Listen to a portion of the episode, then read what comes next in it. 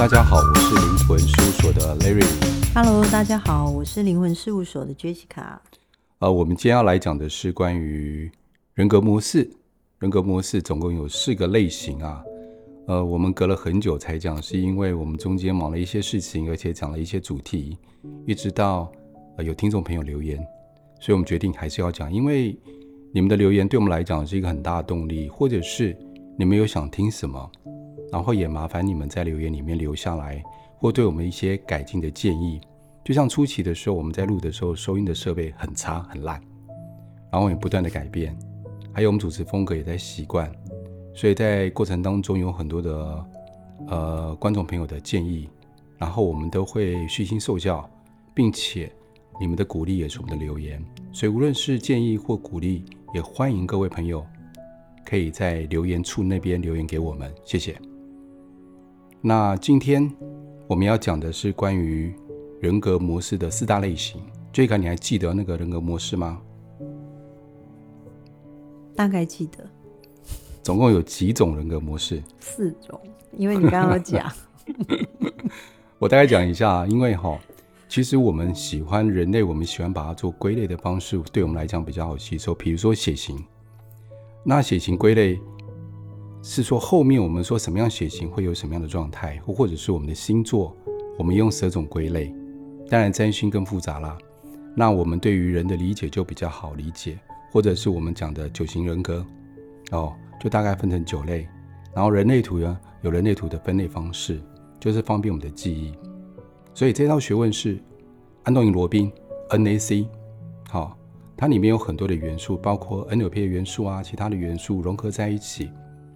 所以他把我们的人啊，先天跟后天，那我们现在讲的是先天，先天就有四种类型的人格模式，就一二三四嘛，嗯、对不对？好，这是废话，很抱歉。这个你还记得吗？大概记得哪一个部分？嗯，我觉得有老师讲好了，因为你真的是太久了。好像好几个月了哈。对，但是比较有印象，就是说在人格模式里面，好像有印象，就是一个是全然接收，嗯，对方所说的、感受到的，他是会全然接收的。然后你那时候是有用呃钱币去分辨那个差距，是请人家用一个。呃请听众朋友用一个比较简单的方法去分辨旁边的人的状态，对不对？对。然后另外一个就是我录完 podcast 的时候，我有跟你讨论，发现第四型的，就是他的状态就是跟第一型完全相反，他就是全然不接收。嗯哼。然后你有跟我说，这样的人的状态，在他的人生中有可能大好大坏这样子。嗯。大概印象中是这样，因为我身边有。这样的家人，他的社会地位蛮高的，但是他的状态就是第四型，他就是全然不信，然后很多东西都让自己去试，自己去碰撞，自己去学习。这样，那我可以问你吗？嗯，你还记得你自己本身你自己啊？嗯，是哪个类型的吗？第二类型。第二类型的。嗯，好。所以今天大概会提到一点，比如说有些人说，老师，我觉得我跟第二跟第一都有哎。或者是说我第二跟第三都有哎，嗯，就是我们讲的有点偏。那如果这样的人的话，我要怎么说服他？我是用第二还是第三？我跟第二第二有点偏第三，嗯，大家都会有这样的想法，这很正常。是，如果能够评估到这样，代表什么意思？代表他已经真的很认真在听。所以刚刚刚像 Jessica 的讲说，呃，全然不接受，全然接受，我觉得都没有关系，就是。书本上的是他们在编书上面的术语，你可以用你自己的方式记下来就可以了。所以也不用这么硬邦邦的，一定要用书上一模一样的术语或是文字记下来。嗯，开心就好了嘛，记得下来就好了，知道怎么运用，比记这些还要重要的。好，这重点。好，我们大概复习一下，有四种类型的人格模式。第一个是完全求同型的。完全求同，对，第一种完全求同。嗯、那完全求同的意思就是，什么事情第一眼印象最重要？嗯、好，第一眼印象最重要。嗯，好，我认定的事情就认定了。好，如果你要改变，你要花更多时间来改变，我的想法。假设我是第一类型的，嗯，好。第二类型的呢，叫做同中求异。你有没有发现，我们刚刚开始讲就是同中求同，就是第一类型的。第二类型就同中求异，有没有看到同放在前面？好，所以这一型的人呢，我们常讲话是说，我们常说他讲话比较 low low 等，哦，比较巨细靡遗，嗯，比较喜欢叙述过程。好，那有些人会觉得这样的人格模式的人呢，比较啰嗦，比较容易担心。但是呢，我们后面会讲，这样也有他适合的职业，也有他擅长的地方。我们会发现呢，在我爸妈那个年代，大概民国三几年、四几年，这样类型人比较多。好，再来呢，第三人格模式，异中求同，有没有发现前面变成异喽？嗯，异中求同，异中求同的人比较会结，比较幽默，所以我们常讲说，诶，幽默的人一定是第三类型。但是呢，不幽默的人不见得不是第三类型的意思，有可能他被制约了，父母的影响。如果一个人常常讲一些开玩笑的事情，或是幽默的时候被人家拒绝，或是不被人家接受的时候，他慢慢就会收起他那个状态。好，再来呢，第四类型异中求异，就是我们讲的完全求异型，异中求异，就是刚刚 Jessica 讲的难搞这样状态。哎、欸，我跟你讲，其实你说难搞也是难搞，但是呢，在监狱里面关的比例很高，都是异中求异型的，完全求异型的，因为他们头脑非常的灵活，非常的聪明。嗯，所以我们常讲啊，不是在金字塔顶端上面的人，就在下面的人，要么大好，不然大坏。嗯，你看绝顶聪明的人，如果今天被他当成疯子，关进精神病院，那不是一辈子就没了？不是很多电影都这样演，嗯、对不对？你记不记得？嗯嗯。所以呢，如果这样的人被好好的，就是千里马遇到他的伯乐，然后呢，好好的赏识，他一定可以发挥他特别特别与与众不同的专长。所以我们常讲说，这样的人曲高和寡的原因也在这个地方啊。好，对。所以我们常讲骇客，很多的骇客，极聪明的、极端的聪明的顶尖科学家，或是艺术家，几乎百分之九十九都是第四类型的人。嗯，然后呢，第四类型的人呢，现在特别的多，尤其是孩子们特别的多，这是一件特别的现象。好，好，所以接下来我想问一下 Jessica，嗯，因为你看刚刚 Jessica 在表达的方式是用她的表达方式，所以我们平常我们在讲 Podcast 的时候，其实我们都没有 ready 好，我们就是一个主题，然后很自然就发挥了。所以，我们也不会事先先蕊，就是用最自然的方式呈现给听众朋友们。哎，Jessica，你想一下，你的爸爸妈妈还有小朋友，他们是哪一个人格模式？如果据你刚刚我这样讲，大概稍微讲一下，跟之前的判断啊，你觉得是哪一种？我觉得我的妈妈应该是完全求同型。完全求同，怎么说？对，因为她给我感觉就是。嗯，如果你在跟他第一次见面的时候，你特别的有礼貌，嗯哼，特别的客气，他就会完全接纳你这个人，嗯哼。然后一直到我跟他说这个人的状态可能有一些情况不 OK 或者什么，他才会，他又会完全推翻，我、哦、会完全推翻，对，就是很极端，完全接受，完全对。但是只要你对他是有礼貌，他都觉得你是好人，好人哦，就是他可以信任你。Okay. 那我可以问一下吗？嗯，你刚刚讲说，如果他对一个人印象很好的时候啊，假设，嗯，你跟他讲说，这个人其实没有这样子，他没有你想象中这么好，其实这个人还做了一些什么不 OK 的事情，他会立即翻转他的想法，还是要一段时间才会慢慢的翻转？没有，他会告诉我说，没有啊，他很好。嗯，然后我必须要据细靡遗的取出发生了什么事。是，但是如果这件事，跟他无关，或者跟我无关。比如说，我是他的孩子，嗯，跟我自己无关，他就会还是取向于，他是相信那个人是好人哦。但如果这件事情是跟我有关，他可能护子心切，嗯哼，他可能就会推翻他之前对这个人的印象，嗯嗯，明白。还有一个，当还有一个重点可以判断，嗯，是不是第一类型的人格模式啊？他讲话会不会很饱和？饱和的意思就是，比如说他觉得这个东西很好吃的时候，他就跟你讲，哎、欸，这种真的很好吃，你一定要吃，超好吃的。他会推到我面前，叫我现在马上吃下去。那他讲话的方式呢？呃，情绪张力比较大，比较有戏剧感。用字呢？用字比较极端，比如说极好，很好哦，哦，非常好，太棒了哦，或者是嗯，嗯，你从来没有吃过这样的东西。可是因为我个人是比较保保守的孩子，我通常会自己去试，所以有时候他可能观察到我的动作、行为或眼神，他就会稍微收敛一下 他说话的方式。他说：“哎呀，你就试试看嘛。”他就会这样讲。嗯哼。然后我就会说：“哦，好啦，好啦。”这样。有时候我会附和他，嗯，附和他，用他的口气或语气跟情绪张力去告诉他说：“哇，这很棒。”类似像这样。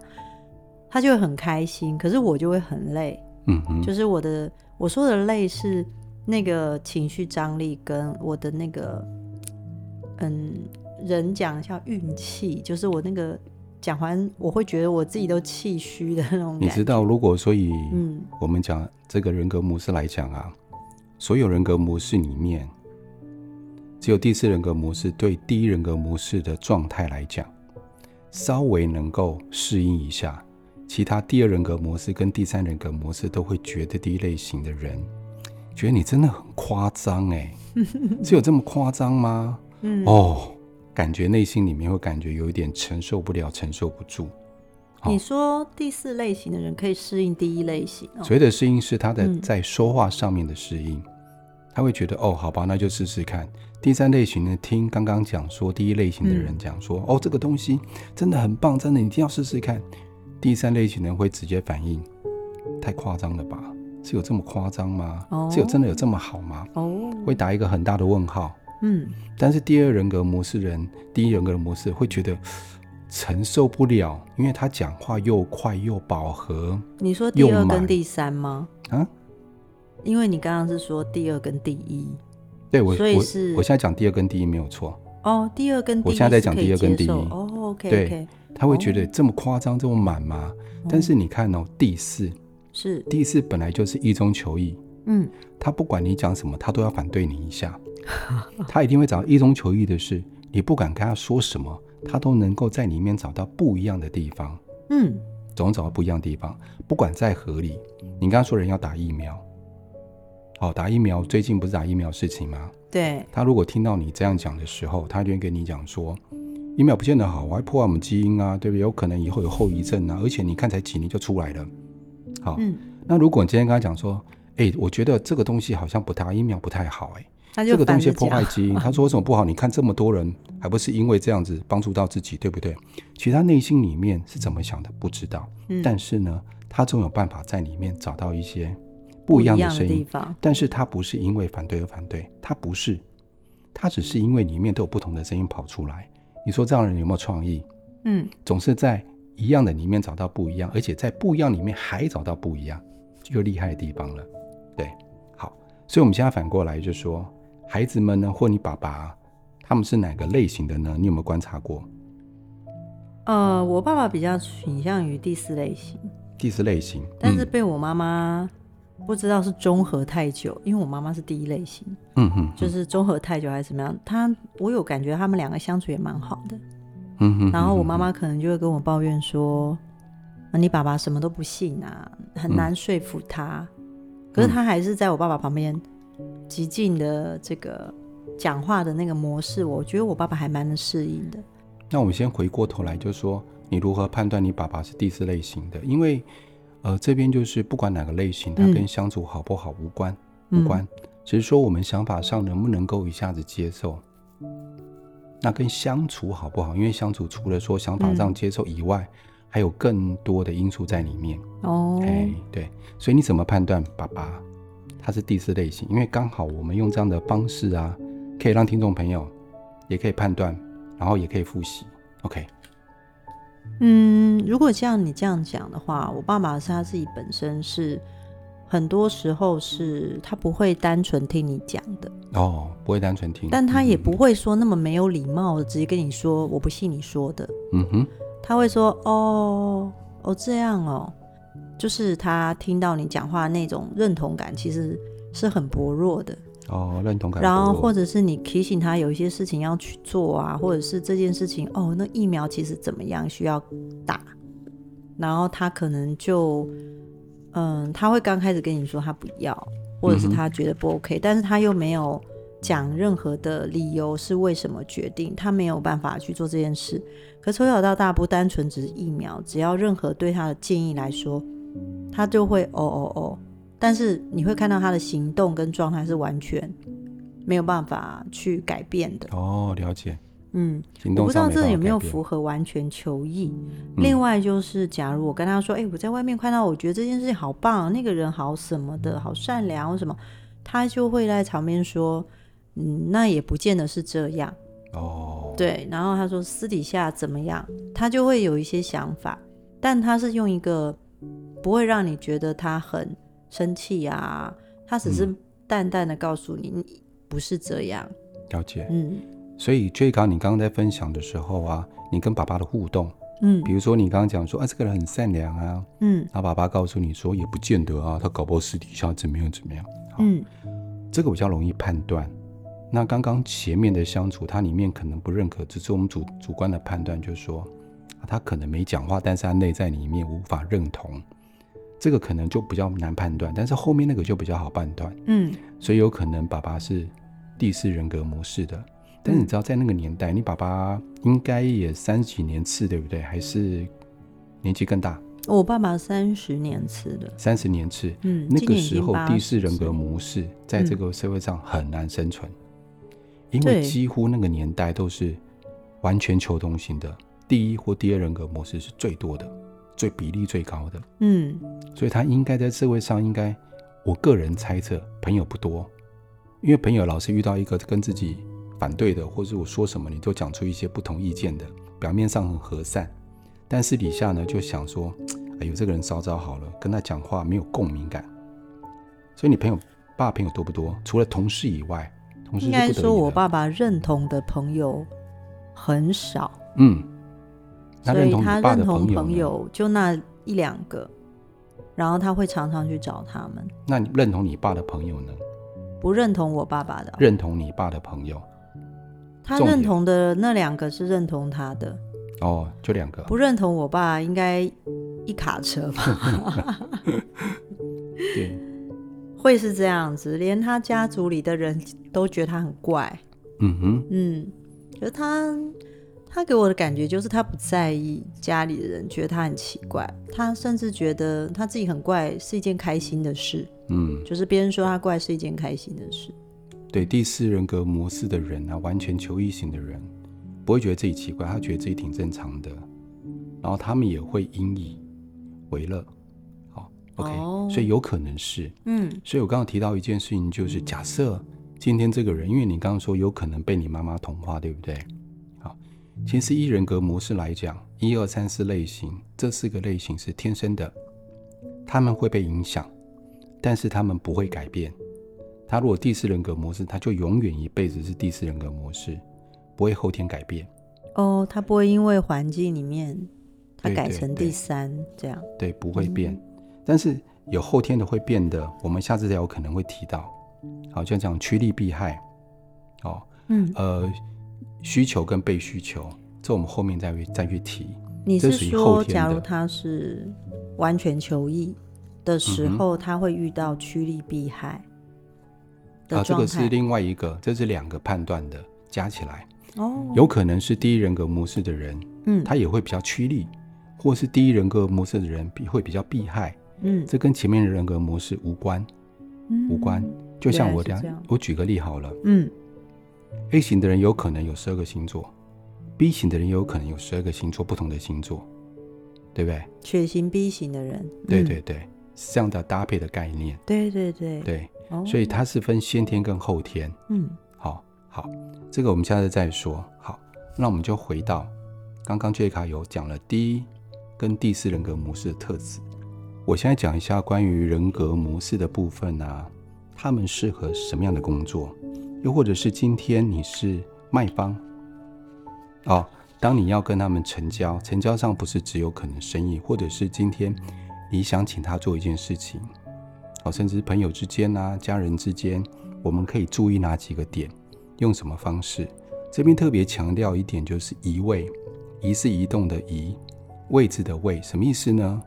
我们在学习任何关于身心灵或学习这一些的时候，我们不是去改变别人，好，就像我们血型或者我们星座，我们在了解这个人。那我们今天假设，我们今天想要说服这个人的时候，而不是要求对方你怎么样，你怎么样，你要做什么改变，而是我们做一些改变，因为我们的目的就是在说服上面。但是从先天我们可以了解，如果以刚刚讲的 NAC 的人格模式来讲，那我人格模式这样就固定啦，而我是不会变的。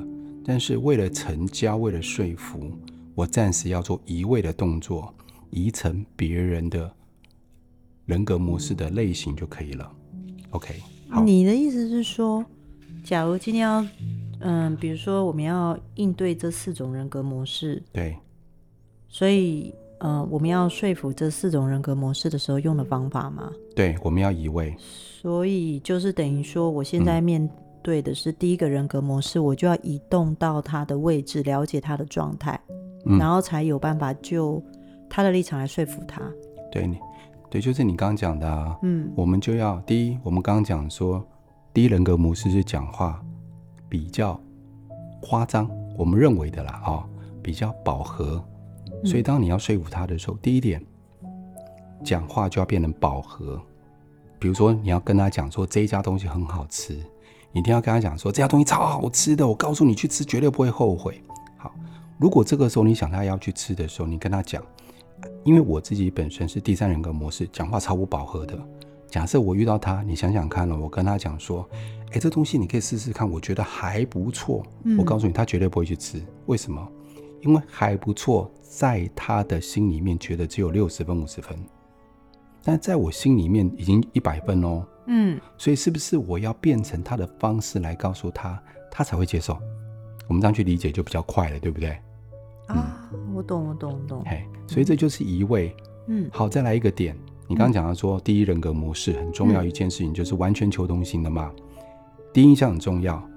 假设今天我要去跟他见面的时候，第一印象我要怎么做比较好？你知道以前我在日商公司里面上班啊，其实是台资的日商公司，里面制度，因为我们做日本人的生意，然后我们代理日本的产品。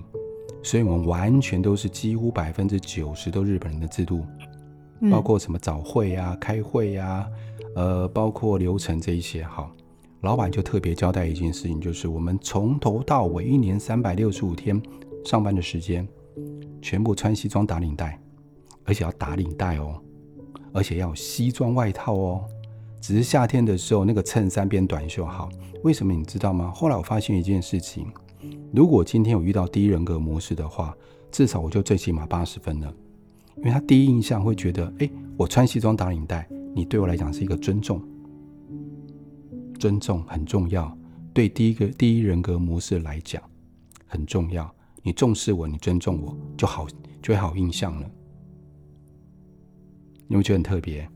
所以呢，我们来讲一下第一人格模式，我们再复习一下哦。他们对人事物都很忠诚，哦，由于他们重视第一印象，如果今天他们对于这个人有不好的印象，假设今天去的人 interview 他能力很强，但是这个第一人格模式很重视是一个人的外在，你穿的怎么样的时候，就他进来 interview 的时候，他穿了一个牛仔裤，嗯，穿了一个帆布鞋，嗯，他第一个印象不好，就很难扭转他第二印象。但是要扭转的时候，要不断不断在他面前出现，然后留堆积了很多好印象，他才有可能慢慢转过来。所以第一印象对他来讲很重要。嗯，还有一个东西，我们常讲说，还有一个侠士风范，喜欢跟别人一起成功的感觉。所以今天假设你面对的是第一人格模式的时候，你要怎么跟他说？比如说我业务需要帮忙，哦，我就会跟他讲说。哎有个东西我真的需要你帮我，没有你我真的完成不了，所以我真的需要你帮忙。我的业绩不够，你可以帮我忙吗？你对我来讲真的真的很重要，你这样当然对我来讲很重要，所以我真的需要你帮忙。有你帮忙的话，我今今年可以达成。大前提，如果他对你印象好的时候，他绝对会帮忙。哦，再来，我们常讲说，它是一个最好的广播电台，什么意思？他认为你好的时候，他帮你宣传。假设你今天要开课，你今天要开课，嗯，然后呢，你今天就招到五六个学生，但他非常认同你啊，他对你印象非常好，你就跟他讲说：“喂，我真的学生不够，我开课起来很困扰，我真的很需要你的帮忙。”他马上帮你宣传，而接下来可以帮你招十几二十个学生。好，所以反过来讲，假设今天他对我的印象不好，我就完了。他也会变成一个广播电台，到处跟别人讲他对我的印象如何如何如何，哦、就变这样。这个人其实也很重视别人看他的方式嘛。嗯，我是说第一完全求同行。对对，嗯、第一人格模式。对别人是否认可他，其实他也很在意。对，嗯，好，再来呢？所以他适合当什么样的一个工作职务？嗯，比如说像业务。业务，他认同的时候就使命必达。嗯。他绝对会做到好，并且呢，发扬光大，会把它做到很好。所以呢，我求同行的人不是有两个吗？第一跟第二都求同行的人，嗯，第一个是完全求同，第二个是同中求异，对不对？他们都适合做执行面的工作，八楼性的工作，你交代他，他会做得很好。那再下来创意型的工作，你猜是要哪一种人来做？嗯，第三你们吗？第三跟第四都适合做创意型的，第四也适合，也是。嗯，我刚刚讲，比如说像什么做广播的啦，嗯，科学家啦，嗯，或者是今天做一些需要创意的，都很适合他们。嗯，好，OK。所以你刚听我讲这个部分的时候啊，你有没有什么问题要问的呢？有。你说会不会让你不好回答？没关系，你问问看啊。我那时候有想到一个，我觉得。因为其实就是我们跟人相处，除非是一对一啦，对，不然通常会一对多。嗯嗯嗯。所以那个状态就是，意思就是，我觉得这里我后来有想一下，说，假如我今天跟四个朋友出去，对，那我大概会知道哪个朋友，哪一个朋友的他是第几类型，可能。对。那你刚刚有说有可能第二类型或一点点第三什么的，所以我就会比较。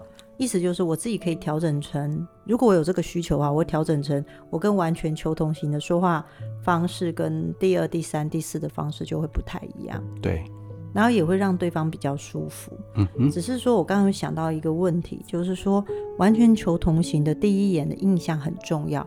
可是如果我是人，嗯，很想认识他，但是他是陌生人，对我来说的话，我就会不知道。他那个第一眼印象所在哪里？比如说，举例，我妈妈，你穿整齐可能对他来说没有什么感觉，可是他对你有礼貌，他就会反应特别的，好，你会特别感觉到他好喜欢你叫他的那种啊，比如说张妈妈啊这样，他就会有比较大的反应，是用这种方式去判断吗？呃，第一人格模式的人很重视一件事情，就是和举止合一。举止合一就是外在啊，有礼貌啊，形象好，对他来讲很重要。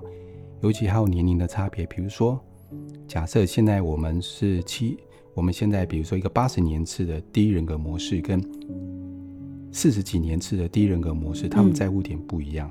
嗯，但是他们先天都第一人格模式，搞不好八十几年次他不在乎穿着，他在乎被尊重。所以我说举止合一是不是通包了？因为我们第一印象嘛，我们今天看到一个人的第一印象，嗯、他用第一印象决定了百分之八九十对他的感受。嗯，嘿，OK，嗯、懂了懂了。嗯，所以刚刚你还有提到一个点，就是假设今天是前面我要说服一群人，我业务嘛，可能前面坐四五个人，对不对？那我该针对哪一个？针对主管，针对做决定的那个人一位，因为可能四五个人里面人格模式都不一样，针对那个你要说服的就可以了。OK，好，你刚刚说有什么样的问题呢？我比较想问说，你刚刚有说同中求异型的人比适合比较适合 follow 别人做工作。对。那假如我听你讲课讲这个 p a c k a g e 之后，我发现我是同中求异型，就我发现我是一个主管呢、欸。嗯。然后我在想说，如果我是个主管，那我的 follow 是我是要 follow 我的员工吗？还是？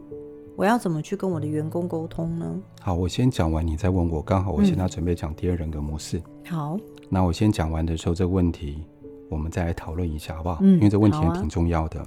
好，它、啊、的优点哦，第二人格模式同中求异的优点就是脚踏实地，循序渐进，一步一脚印，执行力强，而且比较容易奉公守法，所以规矩跟规定对他来讲是相对的重要。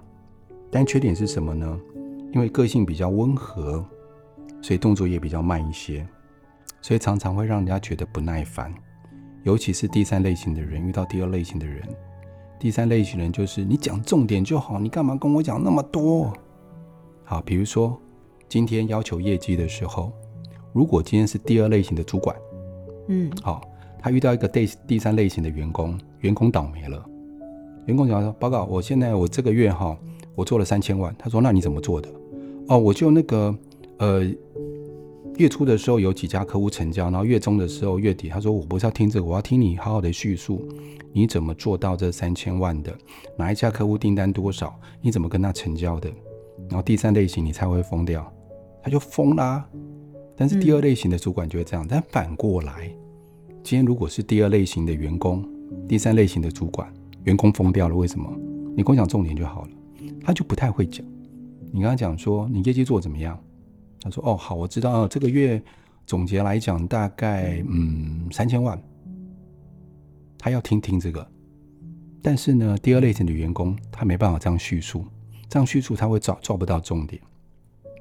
好，那我再来讲，他们在第二类型上面会要注意的是，他个性比较保守一些，所以呢，他们在团队里面虽然动作慢，但是不代表笨拙哦，不是这个意思哦。”但是在其他类型里面的眼里，就第一或第三或第四的眼里会显得他很啰嗦，嗯，所以相对有一个状况，就是因为你知道啰嗦的时候呢，常常人家就会跟他讲说：“好，你不要说，不要说了，我知道你要说什么，你不用说了，我帮你说。”好，所以相对这样长久下来啊，他在团团队当中容易有个状况，就是比较弱势，然后容易有缺乏安全感，哦，常常会有状况。所以呢，但是他们很在意细节。所以每个细节都会去抓到，好，所以他们可以适合是需要执行细节的工作，比如说公务人员，这是有一些或者是在银行上班的，哦，或者是秘书，嗯，这一些部分他们在做的时候，相对的比较得心应手，比较容易上手。好好，你刚刚要问的问题是？我刚有回答到你刚刚要问的问题吗？有，你刚刚有回答到我要问的问题。OK，好，嗯，那我们继续往下喽，好不好？嗯、好，第三人格模式就是我们讲的是异中求同，还记得吗？异中求同就是你说幽默啊，爱开玩笑啊，对，比较喜欢做重点这样子，说重点，嗯，好，所以我这边打岔一下，就是如果今天要判断一个人，你觉得他又像第二又像第三？你就试试看，它比较偏第二还是偏第三？嗯，如果第三比较多，那你就用第三人格模式说服。怎么是的？如果第三人格说服不了，那就用第二人格模式，一定有一个方式可以说服。是是是，绝对不会那种第二又第三，第三又第二交叉来交叉去，不会。嗯嗯嗯，只有一种人说服而已。嗯，你只要一到一种就可以了。所以我想问，好，你是第三类的一中求同行。对。所以假如今天我跟你卖一瓶酒，嗯，红酒，嗯。所以我只要让你觉得开心、幽默、有趣，这瓶酒就成交了吗？哦，不是，不是。哎，我接下来会讲这个部分，嗯，如何成交的部分。好，再来呢，它的优点是什么？它很有创意，而且很会交朋友，人际关系不错，嗯，好，也有幽默感。但缺点在什么地方呢？容易摇摆不定。它摇摆不定的意思，有人说“西龟挖短饼”。的意思就是他不太喜欢去得罪别人，但其实他内心里面会有一个想法，但是他不见得会表现出来，所以有时候会让人家误会，好像没肩膀，问你什么你也不说。其实不是他不说，他只是不想给别人压力，所以相对的他也不想要有压力。但是呢，他知心朋友也不多，因为你看到他人际关系很好，但是可以入他心的人就那几个而已。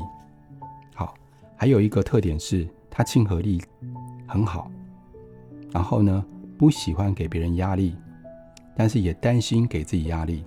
假设他今天当 sales，他就惨了，你知道吗？嗯，他是要跟他的客户说：“哎，我最近缺订单，你把单子给我好不好？这给人家压力，对不对？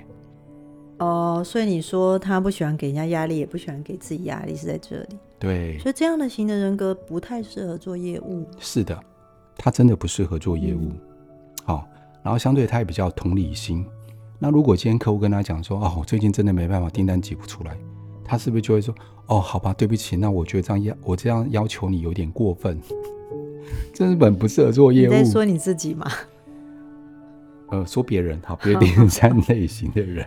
因为我有在你旁边有观察到这个部分。嗯哼，对啊，就是你不是只有业务这件事，因为你没有在做业务，比较少。对，只是有时候就算是学生说，老师我给你上课，然后可是我最近有点没有钱，嗯，然后你就说哦没关系，然后过一阵再来上那种感觉。对，我觉得这样对啊，别、嗯、人有状况嘛，要同理别人的状态嘛，好，还好你没有我们推课的业绩压力，对，好，嗯，再来就是说啊，嗯、他认为天下没有绝对的事情。嗯，你有没有看到？因为他是异中求同，嗯，在不同的里面可以找到一样的东西。假设我今天跟你是不同的两个人，但是我有办法找到我们两个相对合的东西，这样人际关系当然会好，而且他也可以容易同理别人的状态。所以他认为天底下绝对没有一个绝对的事情。感觉我这样重讲一次好了，绝对跟绝对两个有点冲突。好，认为天下没有绝对的事情，而且他不喜欢饱和字眼。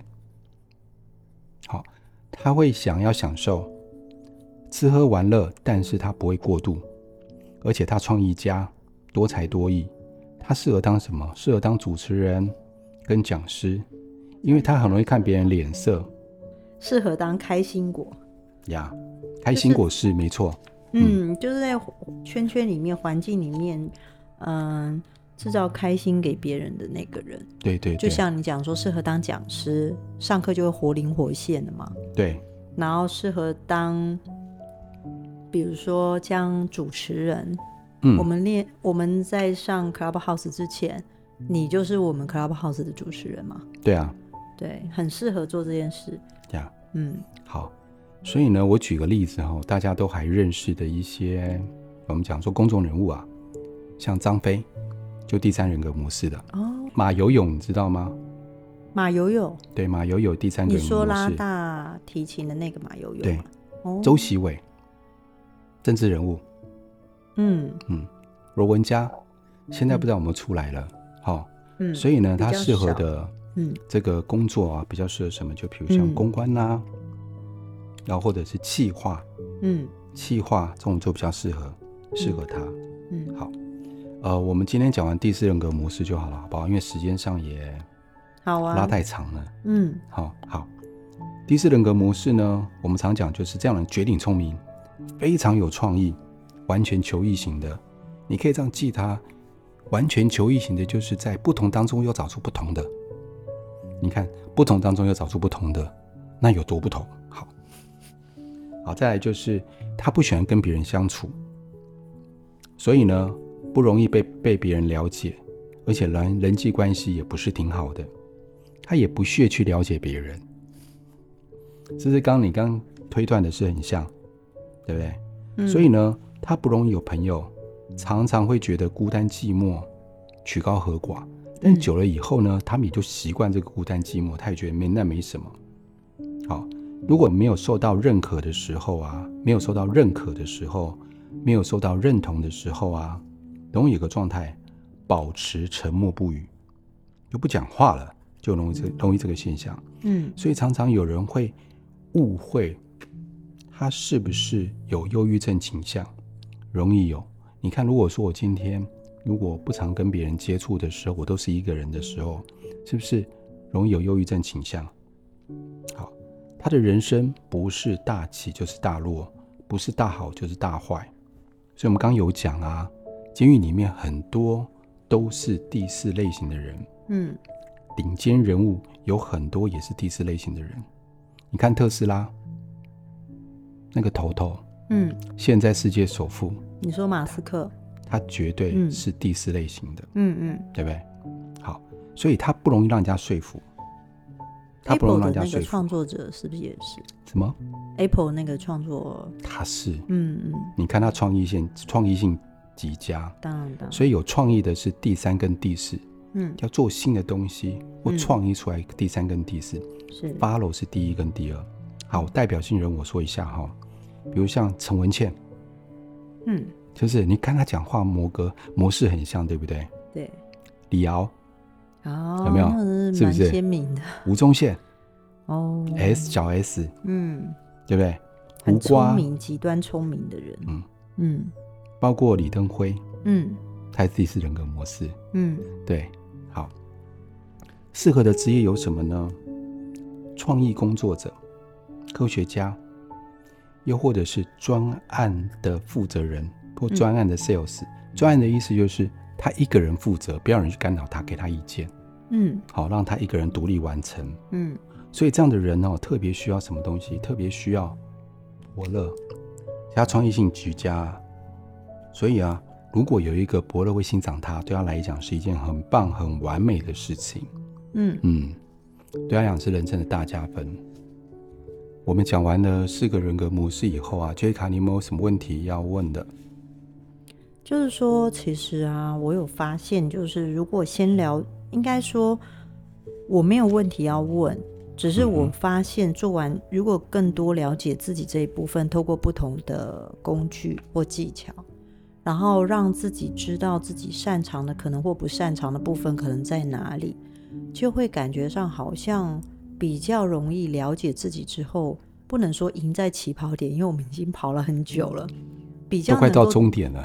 对，比较能够去想一想，说我现在的工作是不是我擅长的或喜欢的？因为毕竟对我来说，运用本能去过日子，会比强迫自己成为一个有本事的人去过日子来的比较容易嘛。嗯，对，所以在这个部分能多了解自己之后，会明白说为什么我在这个地方卡关，为什么我放的位置不够正确的时候，我会觉得工作或者是人际关系挚爱难行。对，然后所以这个人格模式，因为为什么我很有兴趣，就是那时候讲完之后，我就觉得啊，好好有趣哦，能够找到自己工作跟别人对待的对应的方式，我觉得他不会很难了解，很简单这样。嗯，好，谢谢。所以呢，我下次会讲的部分是，这次不会拖太久，不好意思，大家拖太久了。所以也欢迎，就是刚刚前面讲的说，你们如果对我们任何的意见，呃，或者是任何支持，我们都欢迎你们留言哦。好，所以下礼拜我会讲关于人格模式，它有分为后天。在讲后天之前呢，我会讲说，如果要说服第一、第二、第三、第四人格模式几个重点，嗯你要怎么说服他？嗯，好，说服他很重要。嗯，除我刚刚讲的以外，还有一些其他的重点，所以我在下一集可以下次来说听到，对不对？什么下一集可以听到吗？可以，下一集可以听到。嗯，好，好，所以呢，我们就下次见喽。好哦，那下一集希望能够跟 Larry 再录一集关于这方面的。嗯，那先这样，好拜拜。OK，大家再见，拜拜。